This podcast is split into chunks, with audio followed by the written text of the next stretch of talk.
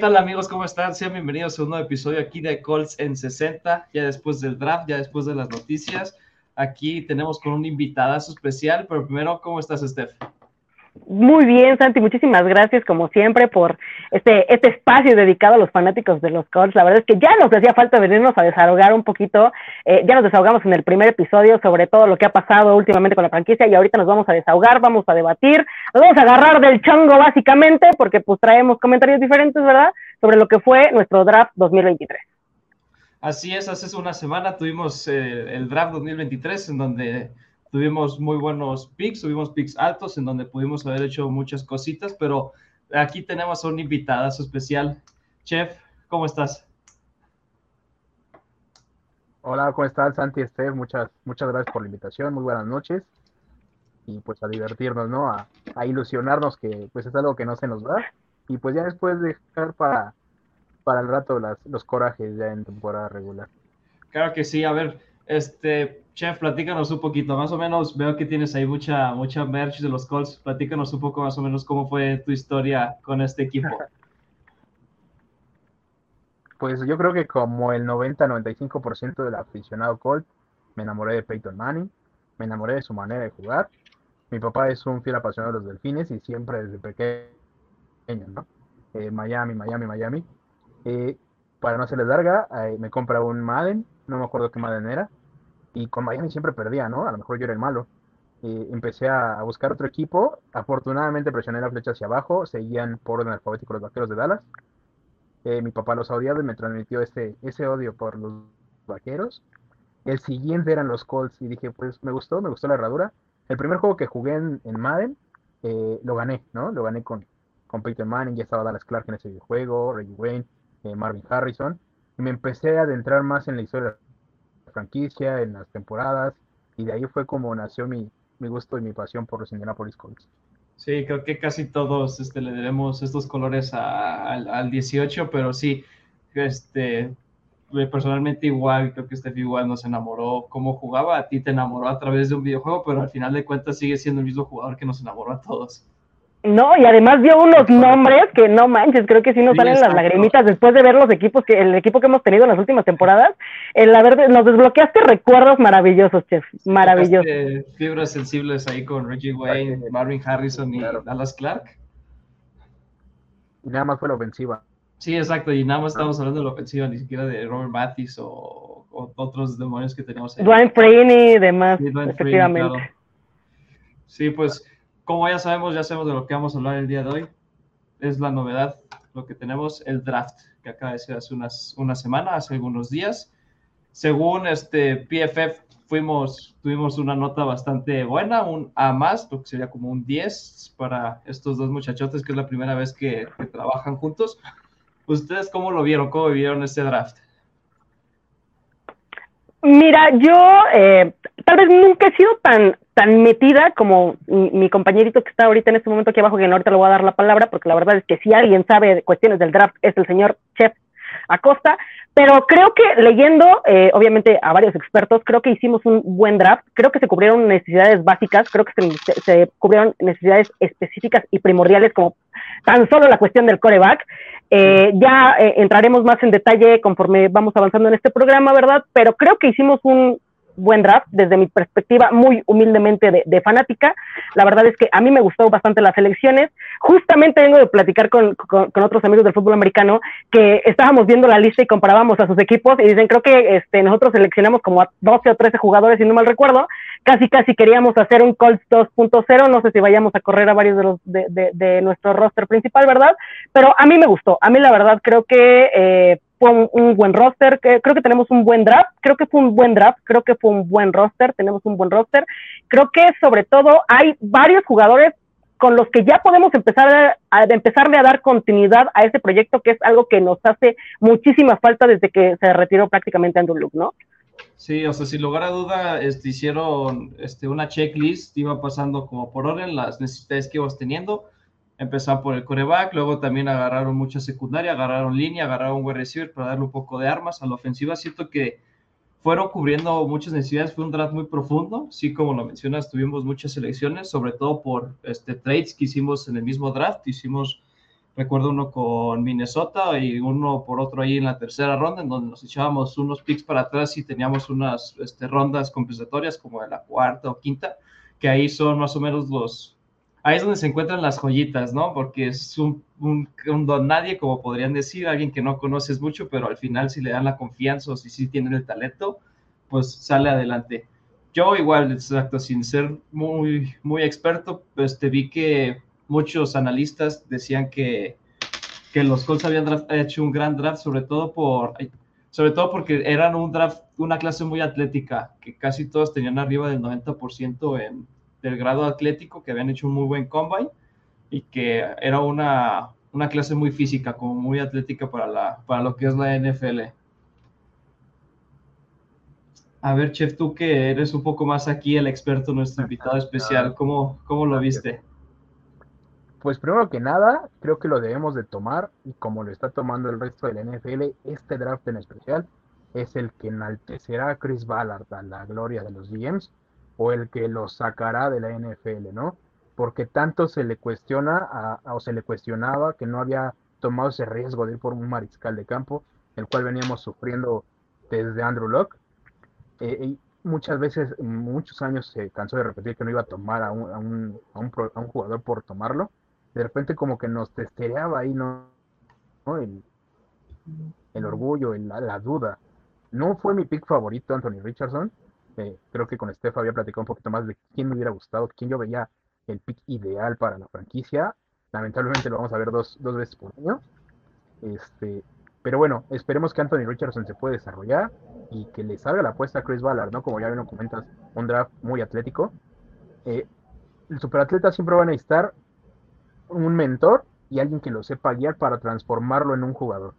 Y creo que la apuesta con Shane Steigen es eso, ¿no? Que los pueda, que pueda ser nuestro Bill Belichick, ¿sí? guardando los límites.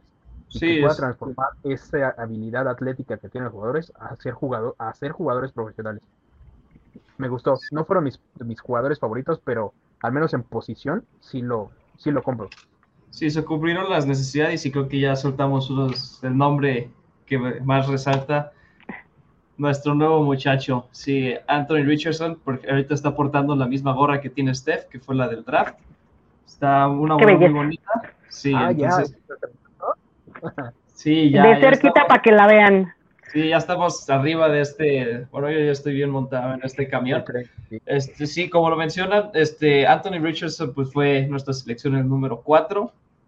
A mí, en lo personal, sí me gusta como selección, pero por el lo que muchos dicen o lo que la mayoría de la gente dice es que es el coreback que si lo saben tratar y si lo saben llevar a cabo todo su proceso es el que tiene el mayor techo y es el que puede tener mayor potencial y exclusividad. A mí lo que me gusta es que este Steichen tuvo un proceso parecido con Jalen Hurts cuando lo draftearon, porque también era una persona muy atlética que tenía mucho techo y que lo subieron llevar. No lo aventaron hacia los Lobos, estuvo un ratito sentado ahí con Carson Wentz, le ganó la champa, cosa que tampoco era tan difícil, pero le ganó la chapa, pero estuvo un ratito sentado aprendiendo y espero que se vaya a hacer algo parecido.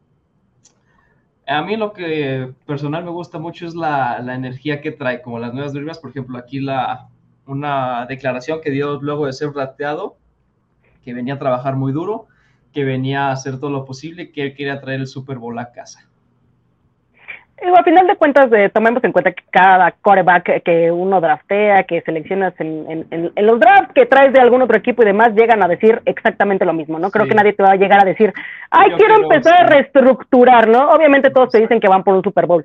La verdad es que eh, este chavo, lo repito, yo no soy experta, ¿verdad? Eh, lo poco que he leído, la verdad es que creo que fue el mejor prospecto en el Combine. Por aquí traigo el dato de que corrió las 40 yardas en 4.43 segundos, hizo el salto más largo en 3.27 metros y uno vertical de 102.87. Creo que mucha gente lo subestimó, digo, el chef ahorita obviamente nos platicará más que está un poquito más metido en este, en este aspecto, ¿verdad? Pero creo que por ahí eh, leía que mucha gente lo subestimaba porque no jugó la cantidad de partidos que jugaron los otros tres prospectos, ¿no? CJ Stroud, este Young y este Will Levis, que por ahí qué triste ver a Will Levis, ¿verdad? Pero creo que al final muchos expertos lo catalogan como un verdadero diamante en bruto, alguien que de verdad puedes amoldar justamente al equipo y no un cascajo como los que trajimos las últimas temporadas, que ya traían un proceso, que ya traían unas ideas, que obviamente ya traían una forma de jugar y que era adaptar al equipo a él. La ventaja que le veo de, seleccionar un coreback en, el draft a, alguien completamente, sí, quizás no va a ser una historia de éxito como la que vimos con Brock Purdy la temporada pasada, ¿no? Que lo avientas a los lobos y el chavo te resuelve tres, cuatro, cinco partidos. Eh, creo que sí, es un chavo que tiene muchísimo potencial, creo que es un chavo, yo he ido sopesando la noticia, bien lo comenta el chef, lo, platicamos antes de que empezara el draft, queríamos a CJ Stroud, creo que pensamos que era el perfil que más encajaba con las necesidades de los Colts, al final se lo terminan llevando los Tejanos, veremos también de estos cuatro principales prospectos, a tres los vamos a ver en nuestra división, que es a Will Levis con los Titanes y a CJ Stroud con, con los Tejanos, pero creo que al final. Tenemos a Lorenz, o sea, tenemos una generación bien joven de corebacks aquí en la sur. Efectivamente, entonces al final creo que tenemos mucho material con qué trabajar esta temporada. Creo que sería demasiado escepticismo de nuestra parte decir que nos va a llevar al Super Bowl. No sabemos, quizás por ahí sí sea el premio gordo y, y sea nuestra respuesta a las plegarias, ¿verdad? Pero creo, y los expertos lo, lo, lo dicen, ya quizás ahorita nuestro chef nos va a, dar un poquito más esta, una respuesta más a fondo, pero creo que sí tiene el potencial para empezar a sacarnos de esa zona oscura en la que los Colts eh, nos metimos en las últimas temporadas. La verdad es que pasamos de ser a un equipo bastante competitivo a ser el sotanero del sotanero del sotanero. De por sí nuestra división siempre ha sido como que la división que nadie pele y nadie quiere porque pues, todo el mundo subestima a los, a los titanes, a los jaguares, a, a los tejanos y demás, y pues de repente repente llegan los Colts que venían de un acostumbrados a un Peyton Manning, a un Andrew Luke, y de repente se empiezan a quedar y quedar y quedar y quedar y quedar y quedar y quedar. Creo que el draft en general y este chavo Richardson sí pueden ser ese diamante en bruto que se vaya formando para hacer ese coreback franquicia que nos puede acercar un poquito a esas glorias del pasado. Sí, al final de cuentas este, se hizo una apuesta porque es eso, este, cualquier pick es una apuesta y unas más arriesgadas que otras a mí lo personal también me gustaba CJ Stroud, pero sabía que era un sueño que no, o sea, yo sí sabía que se iba a ir en, en Texas o en, Carolina. Yo sí no supuse que iba a llegar. Por un momento me asusté porque cuando escuché en, la transmisión de que Carolina había tradeado, me asusté un momento pensando que era otro equipo brincándonos para agarrar a un coreback, pero no, al final fueron los Tejanos, ahí hicieron unos acomodos para agarrar también este un poco de defensiva lo que también vi que muchos expertos dicen es que este es el, perfect fit o el lugar ideal donde debió haber caído Richardson, nada porque este es un, es un nuevo proyecto con Steichen y es un nuevo proyecto con Richardson que se va a moldar a él. O sea, se va a crear una ofensiva a su favor, aprovechando sus cualidades y aprovechando todo el, atletismo que tiene, las cualidades físicas que tiene para hacerlo sobresaltar a él y a sus compañeros y no como antes que teníamos un Matt Ryan, que por ejemplo aquí pues yo creo que es el cambio más grande de la NFL a nivel de atletismo. Pasas de Matt Ryan aquí a Anthony Richardson, o sea, no creo que alguien haya dado un salto de calidad de este vuelo. 100%. Sí, es, una, es una gran ventaja, pero tampoco hay que, hay que ilusionarnos mucho. A ver, es todavía un, chavito, tiene apenas 20 años, 20, 21 años y como lo menciona Steph, no ha tenido mucho tiempo, no tuvo muchos juegos en el colegial, pero a ver, Chef, coméntanos tú ¿Qué es lo que opinas de este pick? Eh, voy a aprovechar estas pelotas en el área que me las dejó Estejo para rematarlas. Anthony Richardson pone dos récords en el combine, que es el salto de longitud y el salto en vertical. marca unas 40 yardas eh, impresionantes, más rápido que incluso eh, Julius Brent, ¿no? estás hablando de un jugador del perímetro y tu quarterback es más rápido, al menos en las 40 yardas. Eso hay que ahora transformarlo ya pues con una visión de campo, con un fútbol IQ. Richardson, como bien lo comentan, es un coreback con apenas 13 partidos iniciados. El único coreback con la misma cantidad de partidos iniciados, llegando a ser seleccionado tan alto es Mitch Trubisky. No es tan alentador. La única diferencia es que yo veo que a Mitch Trubisky lo lanzaron al ruedo de inmediato y con Richardson debe, debemos de ser pacientes. Más allá de sus declaraciones, que al final las debemos de tomar como lo que son palabras al viento, de decirlas, hacerlas hay un trecho enorme y, debemos de tener paciencia, como ya lo comento, si lo metemos desde la semana 1, se lo van a devorar. Lo van a comer vivo, claro. En la banca se aprende, en la banca se aprende mucho, guardando los límites otra vez, tenemos el claro ejemplo de Patrick Mahomes, ¿no? Richardson tiene que empezar a tener repeticiones desde pretemporada y con la y en, los entrenamientos. Más allá de, iniciarlo en semana 1, en semana 2, no, yo veo más, más debe comer banca alrededor de 10 partidos, ¿no? Para mí. Es un superatleta, ya lo comentábamos, tiene muchísimas, no muchísimas, bueno, no quiero ser tan extremista, tiene carencias en su juego. La precisión es una de ellas, la cual se puede trabajar con, con una mecánica más depurada, tiene toma de decisiones de repente manitas, tipo Carson Wentz. También se puede trabajar eso y creo que, como ya lo comentas antes, es un fit ideal, al menos dentro de los tres primeros callbacks seleccionados, porque tomando en contexto, Carolina dio selecciones para tomar a Young. Eh, Tejanos dio selecciones no por tomar a Stroud, sino por tomar a Will Anderson. No es tan alentador el panorama para Stroud. Y Richardson llega a Indianapolis y sus selecciones a limpiecitas. Entonces, un futuro a Franos. Sí, este, como lo comentas, hay que, hay que tampoco emocionarnos mucho, este, hay que darle su proceso. Yo lo comparo mucho con el proceso que tuvo Jalen Hurts justamente con Stegen, en donde tuvo que estar un ratito sentadito, en donde también era un coreback muy, muy rápido, muy dinámico con las piernas, con la cadera, pero sí, si lo lanzamos la primera, la primera semana se lo van a comer los lobos ahí vivo, pues. Pero retomando un poco más todos los jugadores que tuvimos aquí, tuvimos bastantes este, picks. Yo la verdad es que aparte de Richardson, a todos los conocí hasta que me llegó la notificación de que habían sido seleccionados por los Colts.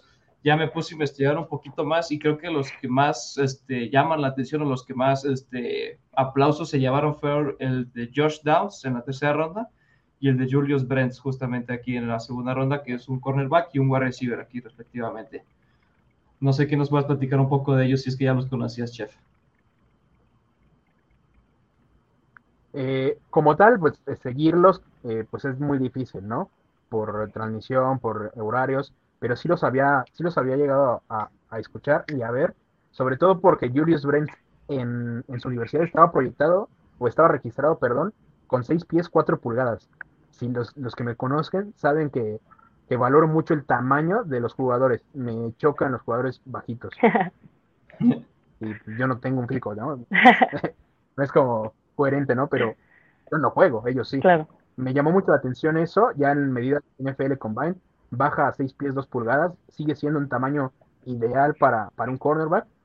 Eh, del, del, wide receiver me parece es nuestro slot, ¿no? Habíamos llorado la partida de Campbell, que la verdad no estoy como que tan de acuerdo con eso, no hay, no hay nada que llegar.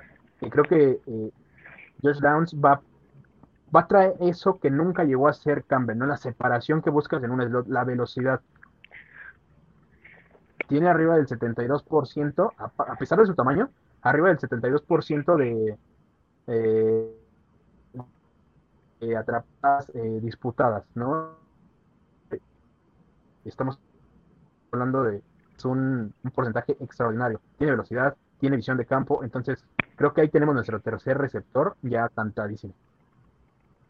Sí, seguramente se va a competir un poco el puesto igual con Asaya McKenzie, ahí que todos los dos son bastante rápidos en el slot. Este, ya más adelante creo que ahorita vamos a ver cómo quedaría nuestra ofensiva ideal. También me gustaría resaltar que agarramos como un poquito de todo, o sea, nos completamos también en la línea, que es lo que nos hacía falta aquí con Blake Freeland y también hasta el final ya con Jake Witt, como para completar, siento que esos son de los jugadores de que nunca te sobran en una en un juego, pues como sabemos, la temporada pasada fue una de las posiciones más rotadas que tuvimos, o la línea o el juego más rotado que tuvimos, muy pocas veces se repitieron los cinco jugadores, entonces tener un poco más de profundidad creo que nos podría ayudar. De igual manera tenemos este, eh, picks en la secundaria, que también me parecen correctos. Igual son jugadores que, que pues, cualquiera nos hacía un juego de más de 300 yardas. Creo que Kirk Cousins hizo un juegazo contra nosotros, pero ese es para, para otros temas. Pero sí, definitivamente las posiciones que más nos hacían falta reforzar, las reforzamos. Ya nada más el tiempo dirá qué tanto, qué tan buenos salieron o cómo se llevaba su proceso al cabo de los Colts justamente creo que ah, algunos expertos decían que lo que las necesidades básicas era un coreback, un cornerback y un... yo siento que la línea ofensiva era lo que se necesitaba eh, como priorizar, ¿verdad? Porque la línea ofensiva la temporada pasada fue una brutalidad y una bestialidad, una grosería lo que nos hicieron en la línea ofensiva. Pero bueno, creo que se llora un poquito, voy a retomar un poquito el comentario de, del chef, creo que se lloró mucho la partida de Campbell y de este, se me fue el nombre de, ah, Stephon Gilmore, porque fueron de lo, o sea, fue de lo mejorcito que se tuvo la temporada pasada, considerando que la temporada fue una desastrosidad 100%. Entonces creo que le, se, le, se comentaba mucho extrañar a Campbell porque fue de los pocos receptores que medio brillaron la temporada pasada. Obviamente considerando y tomemos en cuenta pues el coreback que teníamos, la línea que teníamos y pues el, equipo el equipo per se que teníamos, ¿no? Tenemos muy buen talento, creo que en los Colts siempre ha habido muchísimo talento, pero nos ha faltado darle continuidad a los proyectos para poder eh, sacar a relucir todo ese brillo que tenemos, ¿no? Creo que se cubren las necesidades principales, que pues, a final de cuentas lo, lo decimos nuevamente, el coreback, es este, un cornerback con, la salida de Stephon Gilmore, que repito, creo que fue de lo mejorcito que tuvimos también la temporada pasada, pero sí, creo que al final nunca te sobra ningún, ningún, este, ningún jugador, ¿no? Nunca sabemos si un Titius Leo este, va a brillar, por ahí se nos lesiona algo y pues por ahí sale al quite y es nuestro diamante en bruto, un A de Tomigua, A de Dowor, que pues no sé si lo estoy diciendo bien o no, ¿verdad? Pero pues es, es, lo diremos, A de para los cuates, ¿verdad? Para no confundirnos. Entonces creo que sí, bien lo comentaste, tú sentí bien lo comentó el chef. Creo que al final eh, tuvimos nuestro, nuestro draft creo que fue brillante, creo que de las pocas veces que de verdad nos quedamos satisfechos, ¿no? Porque creo que las temporadas pasadas hemos sido como de, ¿y a qué hora vas a hacer un movimiento en la agencia libre? ¿Y a qué hora vas a hacer una contratación en no sé dónde? ¿Y a qué hora vas a traernos a los, a, los diamantes en bruto del draft? Creo que nos deja muy satisfechos. Eh, sí, no sé exactamente qué tanto van a aportar estos dos jugadores del draft, ¿verdad? Esperemos que pues muchísimo. Eh, pero sí, al final creo que no se terminaron regalando, no se terminó regalando ni, ni empeñando el estadio, ni a la mascota, ni nada para poder traer a los jugadores que van a ser parte de este roster al final y que van a ayudarnos a salir, repito, de este sótano en el que nos hemos hundido en las últimas temporadas. Sí, creo que es la primera vez desde la era Ballard en donde por primera vez ya estamos como más, o sea, como plenos, ya podemos esperar con tranquilidad al Summer Camp, porque el año pasado era, ok, sí, me trajiste este, este Phone Gilmore, pero este Michael Pittman ahí está solo y le va a aventar unos bolillos muertos de este Carson Wentz, ¿y ahora qué?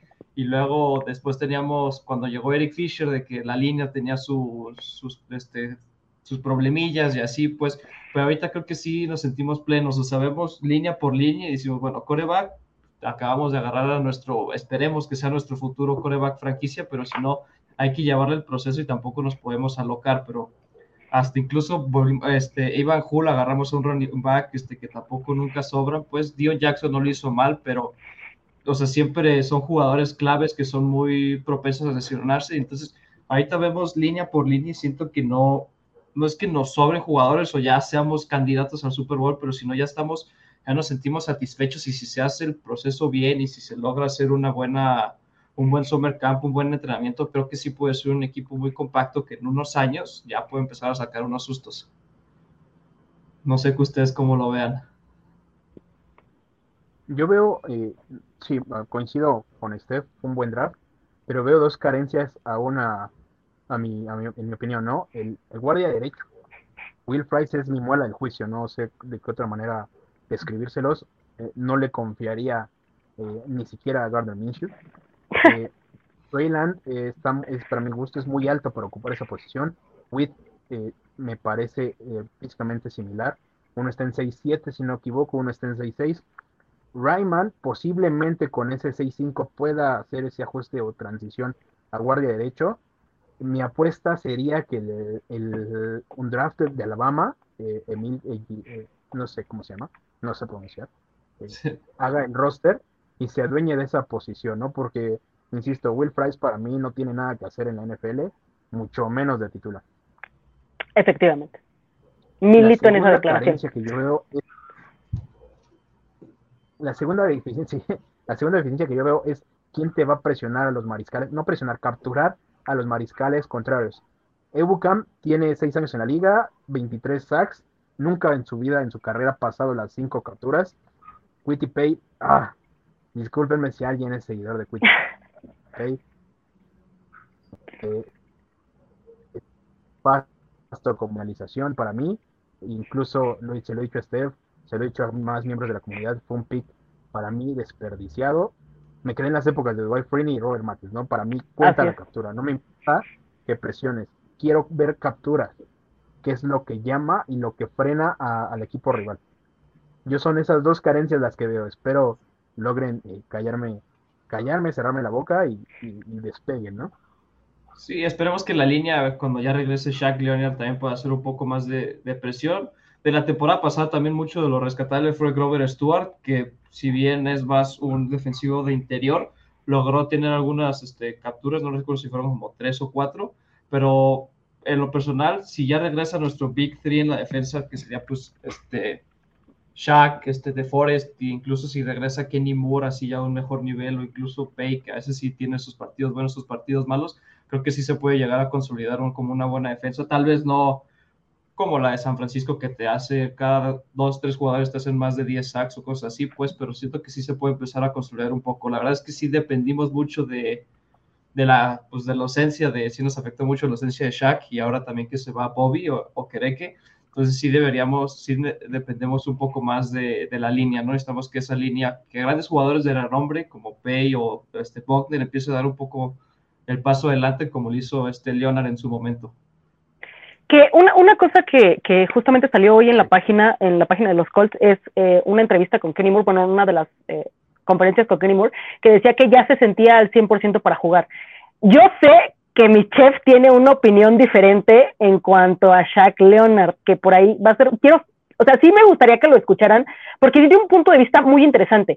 Sí fue nuestro líder en la defensa hace dos, tres temporadas, todavía que dio una temporada preciosa y maravillosa. Claro que se le extrañó, se le extrañó como el líder de la defensa la temporada pasada, pero vamos a ser honestos, y ahorita Chef ahondará en ese, en ese tema porque a mí me encantaría de verdad que escucharan su punto de vista.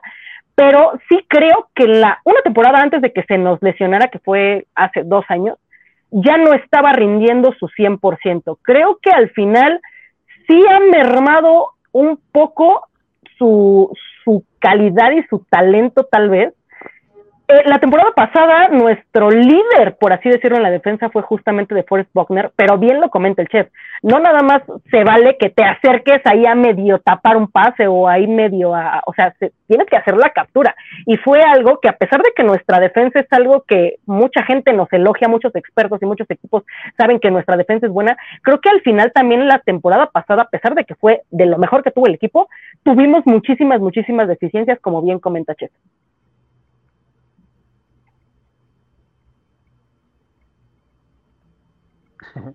Sí, no, eh, espero no eh, me odien en la fanática de Colts.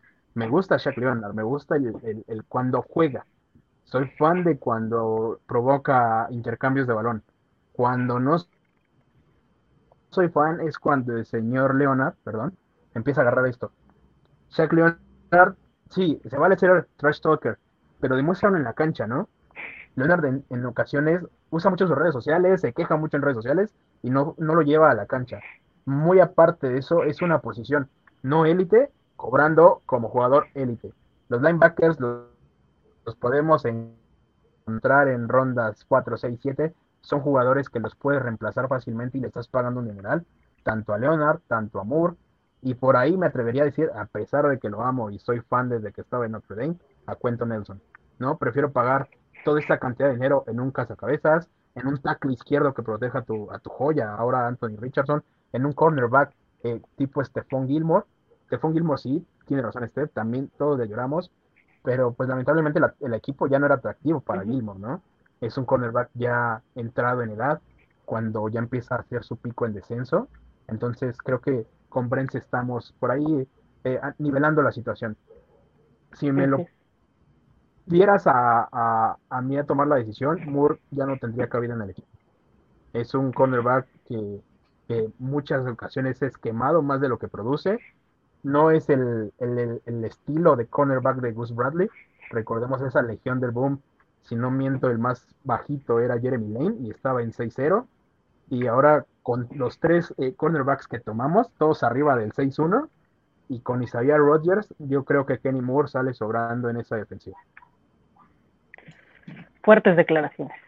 Sí, a mí en lo personal sí me gusta Kenny Moore y Shaq. Sí sé que Shaq no ha sido lo mismo porque también ha tenido muchas lesiones, pero cuando ha estado sano sí ha sido el playmaker que, que necesitamos. O sea, no tengo los datos aquí muy frescos, pues, pero en números de partidos jugados se compara y se le pone muy alto por tú a Fred Warner o a Bobby Wagner, que también son dos jugadores muy playmakers y muy élites. A veces no lo menospreciamos, pues, pero sí son este, posiciones un poco más discretas que un Joey Bosa, que un TJ Watt o que un, mismo JJ Watt que ya pasó, bueno, son diferentes posiciones, pero en su tiempo también tenían una muy este, gran importancia, pero sí siento que a veces hay que, concuerdo contigo que a veces es un poco hablador en el celular, pues, pero sí si puede hablar todo lo que quiera, pero que siga jugando bien en la cancha a mí.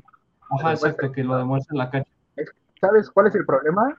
Que Shaq no juega, el que jugaba era Darius, ¿no? Exactamente. Bueno, ahí en este cambio se le fue el poder como a Sandro. Que, es una de las cuestiones que por ahí también se, se dijo, ¿no? O sea, creo que él mismo lo comentó, ¿no? Tuvo problemas por ahí, este, eh, pues mentales, ¿verdad? Él mismo lo, lo, decía, ¿no? O sea, su eslogan la temporada pasada fue está bien no estar bien. Y sí, efectivamente, sabemos que pues, a final de cuentas son seres humanos, ¿no? Nosotros los vemos jugar y les aplaudimos y les chillamos y se las mentamos y lo que quieran, pues a final de cuentas también son jugadores, son seres, son seres humanos, ¿no?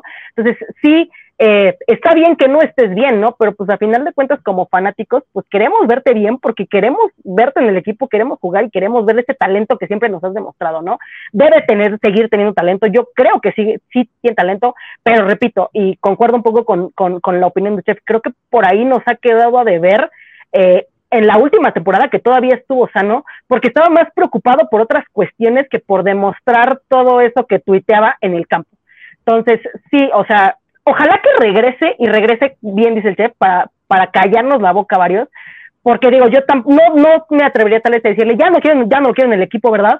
Porque creo que es un líder nato, o sea, creo que era un buen líder en el vestidor y eso se refleja en el campo, pero sí creo que nos estaba quedando ya de ver eh, de que se extrañó, pues se extraña al final de cuentas, lo repito, pues es un líder dentro del campo y pues ese tipo de jugadores te sirven para motivarte también, ¿verdad? Porque pues esa parte, esa parte de la motivación también es primordial.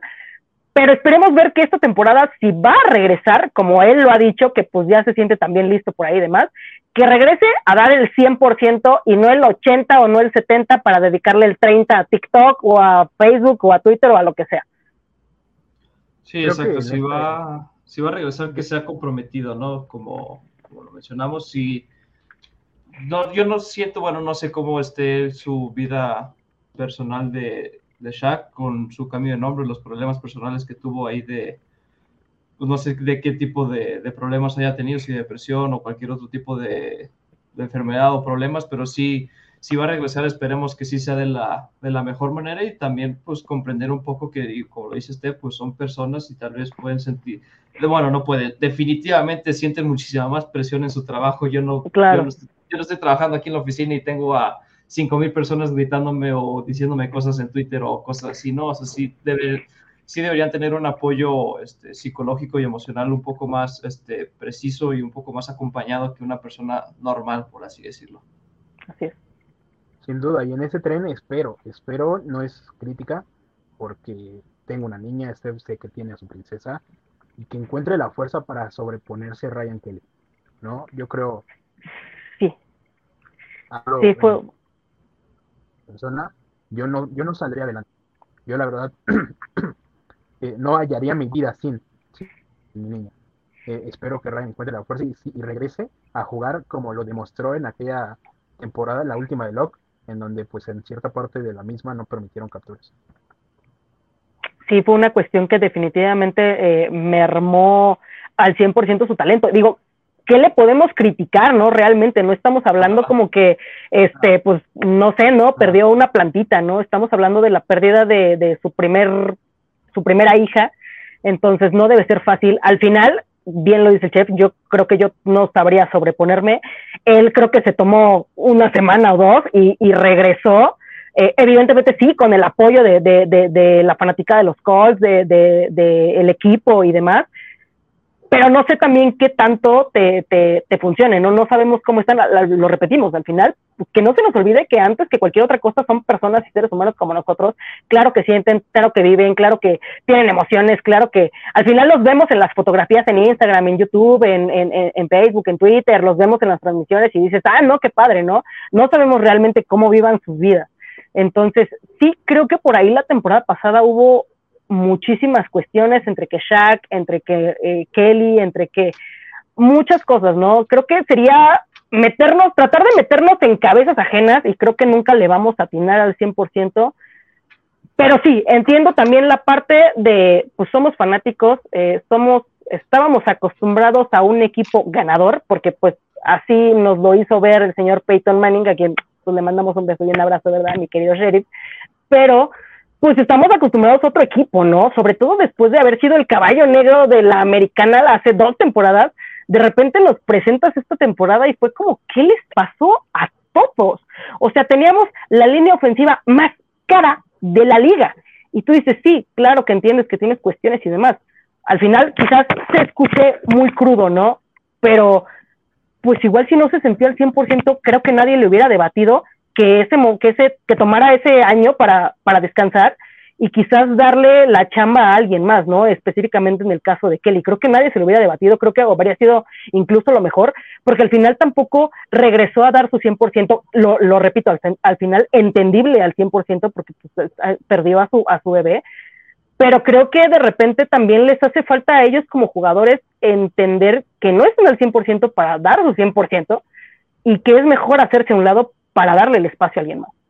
Yo creo que si hay espacio para crítica o para reproche es precisamente eso, ¿no?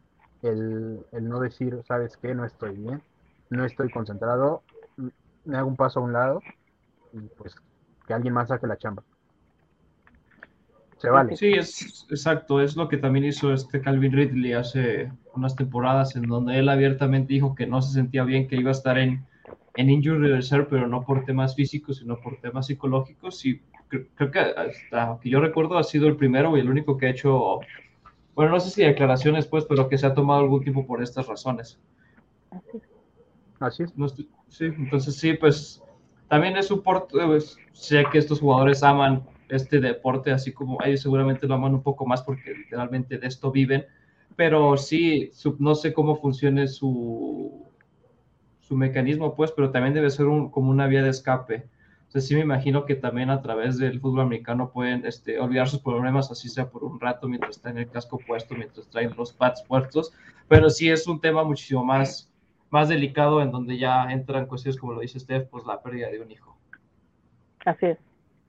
Pero pasando a, aquí a otros temas, vamos a, a, debatir un poco de lo, que, de lo que se vendría en la primera semana Actualmente tenemos, este, bueno, tenemos cuatro corebacks todavía en la, en la lista, este, Minshew, Falls, Ellinger y pues ahorita este, Richardson.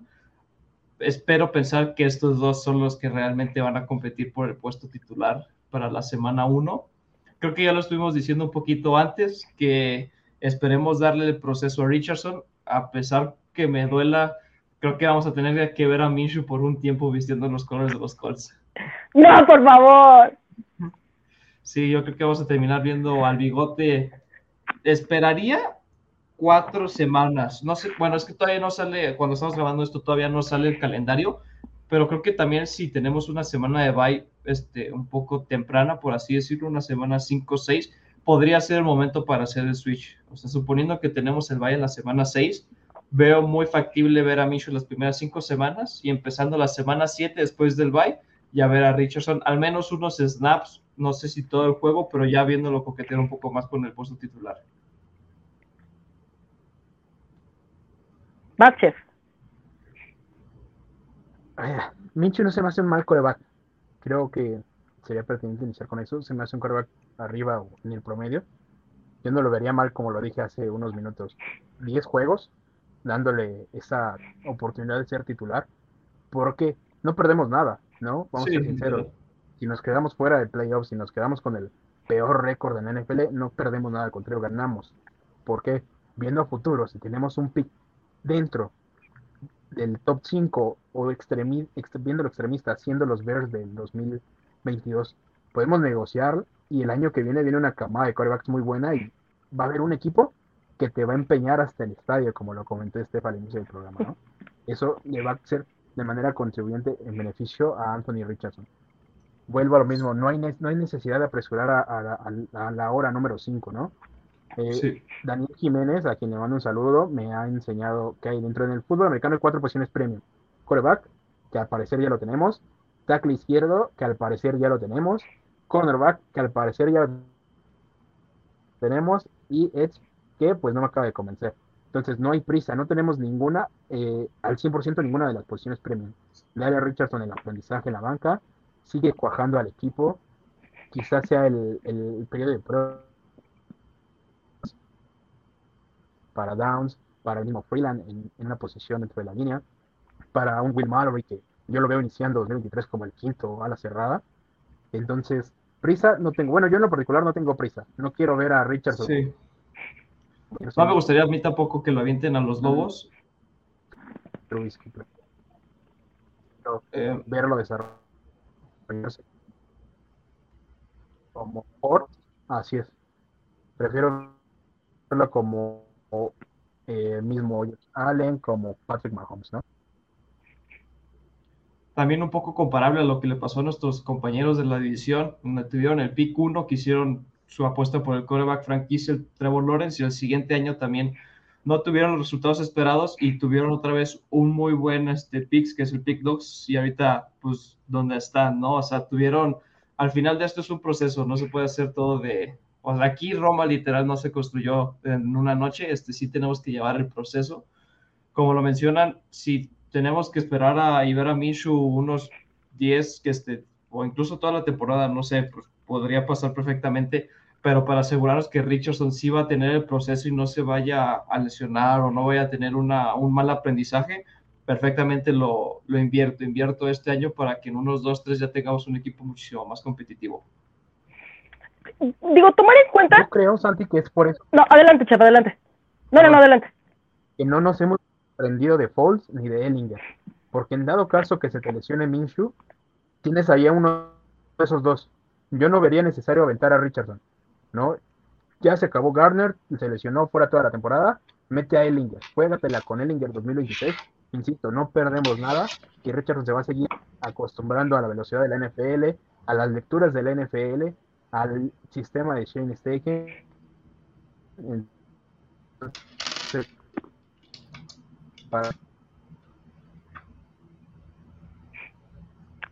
Yo lo que quería traer a, a, colación es eh, lo siguiente. Creo que al final como aficionados desesperados, porque pues la verdad es que somos aficionados desesperados de ver cómo está la franquicia, claro que queremos que todos nuestros eh, prospectos, nuestros corebacks que han desfilado y demás, sean un Peyton Manning, ¿no?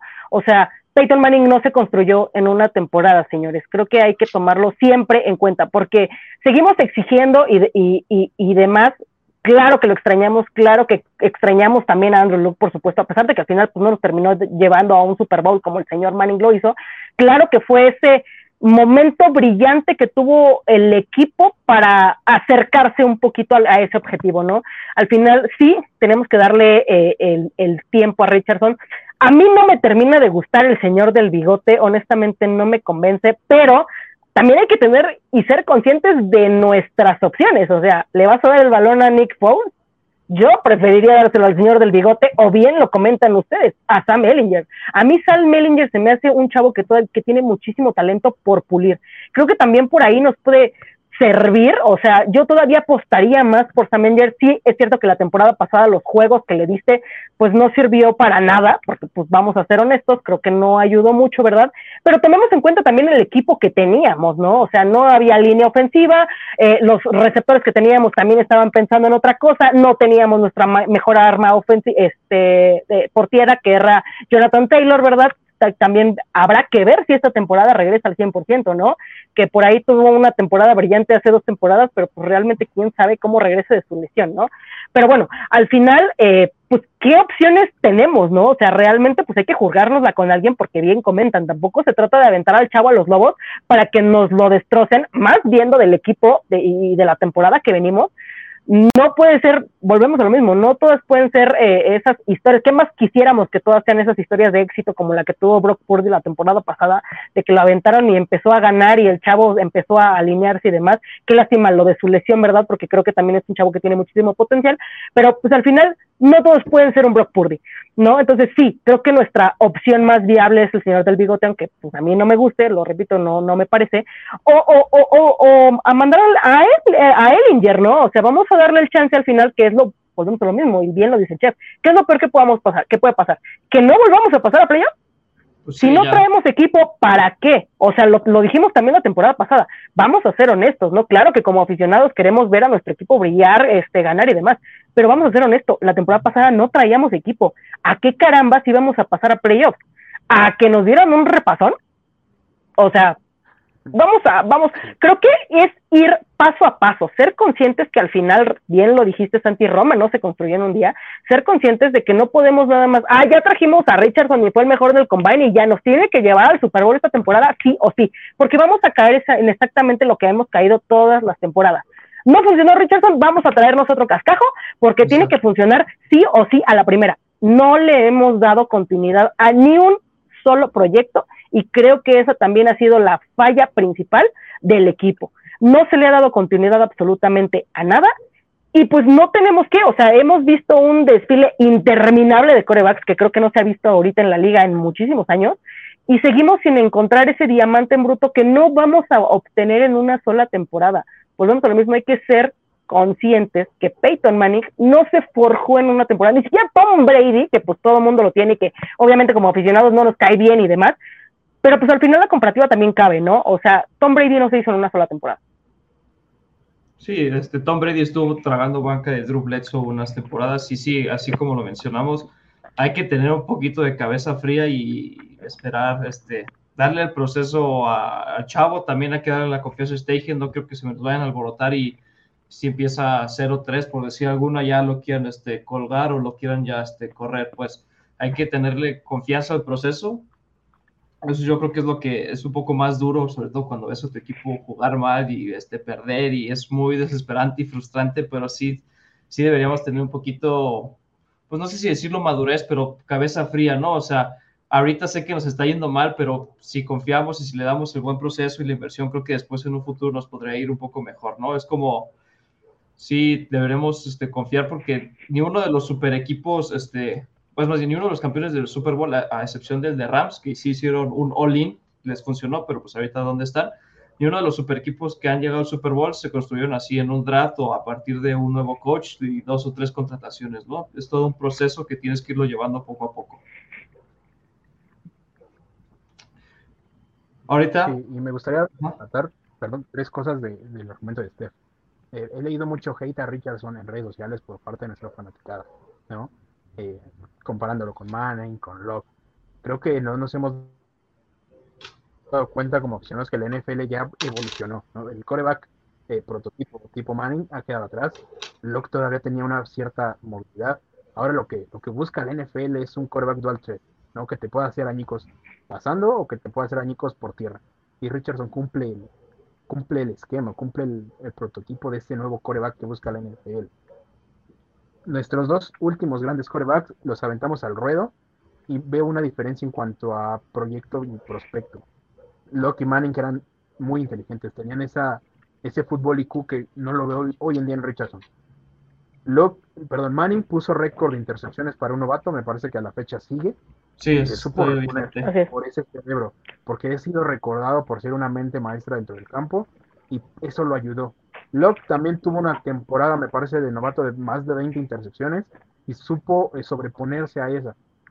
No sabemos cómo puede actuar Richardson, no tiene, y no quiero ser respectivo, no tiene ese, esa madurez ni esa inteligencia para ver si se cae como Trubisky o si se sabe reponer como, como los ya mencionados. Sí, al final es un, perfil, es un perfil diferente. O sea, creo que los expertos lo comparan un poco más como a un tipo de perfil como Cam Newton, en donde es un poco más hábil, es alto, es atlético, pero sí, al final de cuentas no, bueno, al menos yo no creo esperar un partido donde se quede plantadito en la bolsa con los pies bien atados al suelo y esté tirando 400 yardas, ¿no? O sea, yo sí me lo imagino muchísimo más móvil y aprovechando sus cualidades físicas. A ver, cuando yo veía a este Peyton correr, a mí me ponía los nervios porque no, no, no brincaba ni dos tortillas, el pobre. Aquí creo que Richardson sí puede este, hacer uso de esas cualidades. Al final, cada quien utiliza lo que más tenía. Peyton tenía una extremadamente enorme visión de juego, que es lo que supo aprovechar. Espero Richardson sepa pulir sus carencias, pero que más que nada sepa aprovechar sus habilidades. Y luego, ahora con el nuevo draft vamos a tener un poco una, un sneak peek de cómo sería como nuestra ofensiva o cómo pinta nuestra ofensiva en los próximos años. Esperemos que en los próximos años este, destacamos, bueno, como ya mencionamos, el cambio de, de Matt Ryan a Richardson o Minshew, pero esperemos que sea mi, este, Richardson en los futuros años o en los, en los este, tiempos a, venir. Y tenemos, creo que nos, un cuerpo defensivo, al menos así como a grande escala, un poco sólido. No sé qué opinan ustedes. Adelante, eh, Chef. Me gusta lo que veo. Vuelvo a, insistir con el contexto de los tres primeros mariscales fuera del tablero. Vemos la ofensiva de Young, tiene a Miles Sanders. Si me das a elegir entre uno de esos dos, me quedo 100 veces con Taylor aún viniendo de lesión si vemos a Houston, de Demon Pierce, me parece es el, corredor. Demon Pierce. Sigo con Taylor, ¿no? Ahora vemos las armas que tienen. Sí, a, a Young le llevaron a Adam Thielen, un receptor veterano, ya entrando en edad, que ya el desgaste físico es mayor. Del otro lado tiene a DJ Shark y la Vizca me parece. Sigo quedándome con Pittman y sigo quedándome con Pierce. En Tejanos, mismo caso, me sigo quedando con los con el arsenal que tiene Indianapolis. Me parece que ahí Richardson lleva mano a diferencia de los dos de los dos primeros mariscales. Insisto, es el feed ideal desde armas, desde línea. Me parece que con el cambio de, staff la línea va a retomar su nivel. Eh, con coach también me quedo con, con Shane Steichen a pesar de, haber visto cómo, cómo trabaja Frank Wright con un buen mariscal. Sí, a mí también me gusta, me gusta lo que veo. Este, también algo que destacar que no lo mencionas aquí, Chef, es que es un es una ofensiva bastante joven. O sea, creo que el, jugador más grande creo que es Mo Ali Cox, que ya es un poco veterano, pero, pero tampoco es así que tenga 10 años de experiencia. Pues de ahí creo que todos, bueno, Mackenzie también puede ser, no, no sé cuántos años tenga en la liga, pero sí se vuelve, es algo joven y es un, es un proyecto que puede crecer en conjunto, ¿no? O sea, que Richardson vaya conociendo a Taylor a lo largo de los años, a Pittman, a Pierce, a, a George Downs, recién este drafteado, pues, y que vaya siendo un proceso este, en conjunto, pues no lo están aventando a los lobos solito, o sea, no es el caso de, de varios corebacks en donde era él y la aventaba este, pases a quien se topara, pues porque no tenía armas a su lado. Aquí creo que Richardson sí tiene un poco de armas a su lado que lo van a apoyar y lo van a proteger hasta cierto punto. Y el más beneficiado es Taylor, porque ya no va a tener esa tensión en el juego terrestre, ¿no? Antes era bola, bola Taylor, corrida, todos contra el 28. Y ahora esa, esa variante que te da Richardson va a tener un poco más despiertas a, las defensivas rivales. Y espero que no se repita el caso que lleguemos a zona de gol. Y me, chocaba ver a Frank Wright mandando a Nahim Hines por el centro, ¿no? Teniendo a Taylor. Ahora con Richardson puede haber más variantes, quizá con, con Shane Sí, una read option, un algo más creativo. También era frustrante tener una tercera y uno, tres corridas por el centro, cuarta y uno y otra vez corrida por el centro y ahí ver nada más al pobre Taylor rebotar. O sea, es que, y al final lo quemabas, lo terminabas quemando como con Anaheim Hines también, ¿no? Creo que también lloramos mucho a Anaheim Hines. Yo, en lo particular, a mí me gustaba muchísimo, este, porque era nuestro segundo running back, que bien podría ser el primero, porque la verdad es que tenía muchísimo talento, pero pues a quién más le dabas el balón, ¿no? La temporada pasada lo vimos, sin, sin Jonathan Taylor y sin un Nahim Himes, ahí te encargo. Y luego, pues los bolillazos que aventaba Matt Ryan, que no los atrapaba ni uno, pues e, este, bastante complicado. Creo que la ofensiva pinta bastante bien.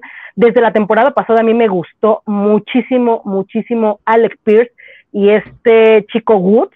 La verdad es que se me hacen un talento impresionante Eh, ¿Qué podemos decir de Michael Pittman? Quizás la temporada pasada no lo vimos brillar tanto, precisamente ya por la situación que sabemos con este, este Matt Ryan, ¿verdad? Eh, creo que puede tomar su segundo aire justamente esta temporada, ya sea con un Minshew, con un este, Ellinger, con un Nick Foles, creo que, eh, lo repito, tenemos un, muchísimo talento. Creo que cada temporada hemos tenido muchísimo talento que no hemos sabido explotar, ¿no? También la cuestión con el cocheo de, de Frank Reich, creo que se volvió repetitivo y caímos en ese círculo vicioso en el que caímos también con Chuck Pagano, ¿no?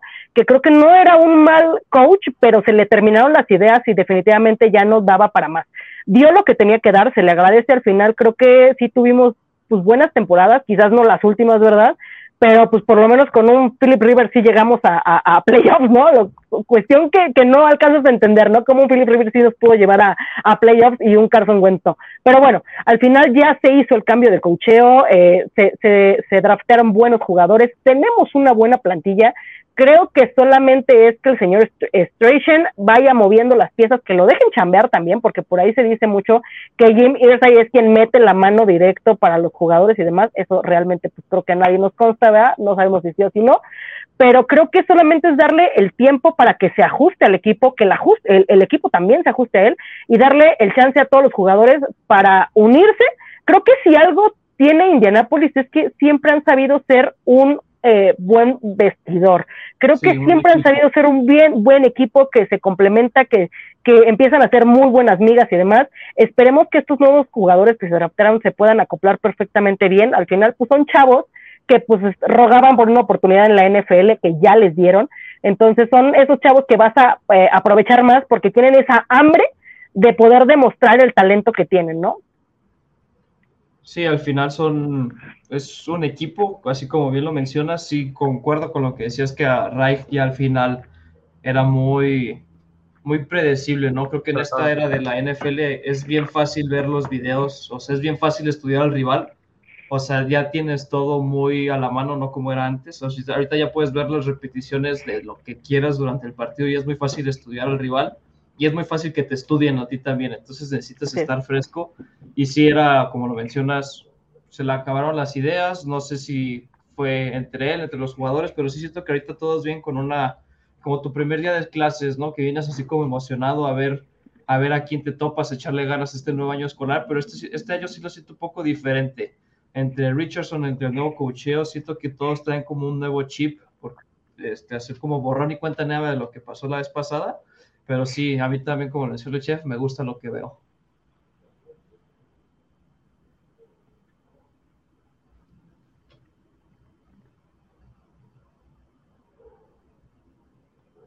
Esperemos, esperemos logre dar ese paso al frente en una conferencia, ya no solo división, en una conferencia en donde están los mejores corebacks de la NFL.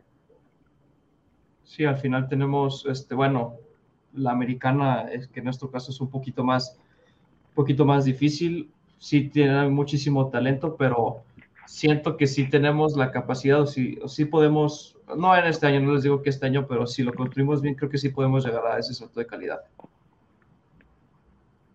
Amén por eso. Sí, esperemos que sí se logre. Y con todo, creo que al menos que alguien tenga algo más por agregar, son todas las novedades que tuvimos. Este, bueno, retomando un poco lo que vimos la semana pasada, al final Lamar sí terminó renovando contrato con, con los Ravens. Hasta a ti, Chef, no sé cómo te, te pareció ese rumor de Lamar hacia los Colts. No sé qué te hubiera eh, parecido. Caro en ambos lados del balón. Caro en dar picks, caro en contrato. Sí. No, la franquicia no está ahorita, no, no estaba para un coreback con un contrato de ese calibre. Llámese Lamar, llámese Rodgers, incluso llámese Brady, no estamos para, para eso. Y pues gracias a, a San Peito no, no se dio. sí, al final, sí, aquí también concordamos que era buen coreback, pero sí era un poco caro lo que estaban pidiendo. Al final tenemos, obtuvimos a Richardson un poco cualidades parecidas, más barato y con menos años, pero a ver, a ver cómo nos sale esta apuesta. Literal, el tiempo es lo único que va, que va a poder dictar y esperemos que sí le puedan dar el proceso.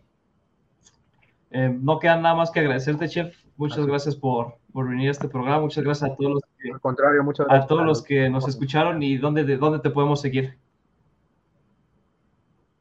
Ahí en mis redes, ChefSport18, eh, en las redes de Record, por ahí, cualquier cosa, cualquier mensaje ahí las estaré leyendo con todo gusto. Claro que sí, no olviden seguir también a, a Freak NFL en todas sus redes sociales, en Twitter es donde somos más activos. A ti, Steph, recuérdanos dónde te podemos seguir.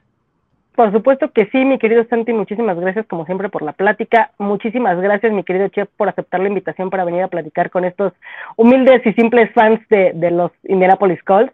Eh, a mí me pueden encontrar en el bendito Twitter como arroba steph-glez, por ahí los ando atendiendo con los temas de los Colts y con cualquier otra cuestión. Claro que sí, no queda nada más que agradecerles. También pueden este, encontrar en Twitter como arroba santi-jaxb pero síganos en todas las redes sociales. Aquí en pantalla se deben de estar viendo nuestros arrobas para que vayan a seguirnos si son fanáticos de los Colts. Eh, o no solamente de los Colts, ahorita en esta offseason Freak NFL está este, proporcionando este, episodios como estos de muchos equipos, de la LFA, de la XLF, de muchos, ya empezaron los drafts, ya se está, como ya, ya fue el draft, ya vienen los rookie drafts, para que estén al pendiente de las redes y no sientan este, esta offseason tan larga y la espera puede ser un poco más amena al final de cuentas, bueno, de parte de Colts Z somos unos fans que, que nos gusta platicar de esto, nos gusta este equipo y queremos darle este como un, un, un, espacio a todos los demás fans. Este, no queda nada más que agradecerle, muchas gracias por escucharnos y nos estamos viendo en el próximo episodio. Gracias.